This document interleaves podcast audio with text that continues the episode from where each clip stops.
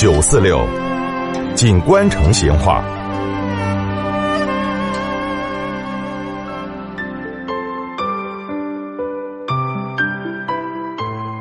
听到没有？现在的女人些要保养下皮肤，那绝对是用不着去教的哦。那个化妆品的品牌嘛是数都数不清，就是美容院也到处都是。但是呢，以前的女人些要保养一下皮肤，要美下容，那就没得那么先进给撇脱了哦。这个民国初期，在成都的街上，经常都看得到一些满雀的妇女，那个手上呢提到一个小竹筐筐，就大街小巷的沿街去叫卖。哎，买花花洋剪，退油洋剪，扯古帽子。哎，买油爆花儿，梳美人头。哎，这些满雀妇女些哈，恐怕嘛，就算是成都有史以来的第一批啥子呢？民间美容师了。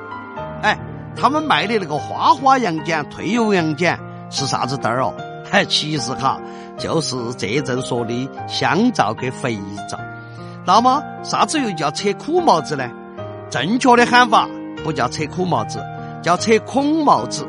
结果喊去喊来嘛，孔帽子就变成苦帽子了。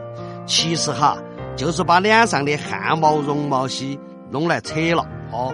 当时那个扯苦帽子哦，真的是嘛受活罪。咋个整的？你听到？就是用两根白棉线哦，就扒到这个脸盘子去擀。完全是手工活路哦，他就绞到那个汗毛，鼓捣的扯，扯得哎哟连天的哦，嘿，你不要看他受罪哇，这个苦帽子还不是任何女人都随便可以去扯的哦。首先，那种待字闺中还没出嫁的黄花闺女就绝对不允许随便去扯的。其次哈，这婆婆大娘些，哎，不是不准她扯，是他们拒绝扯。哦，为啥子呢？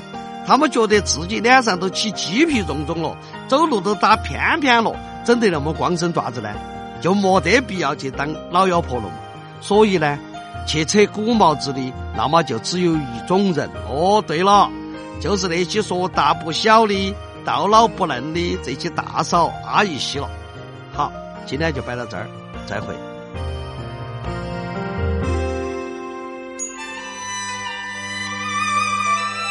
成都的味道，耶，硬是有点长哦。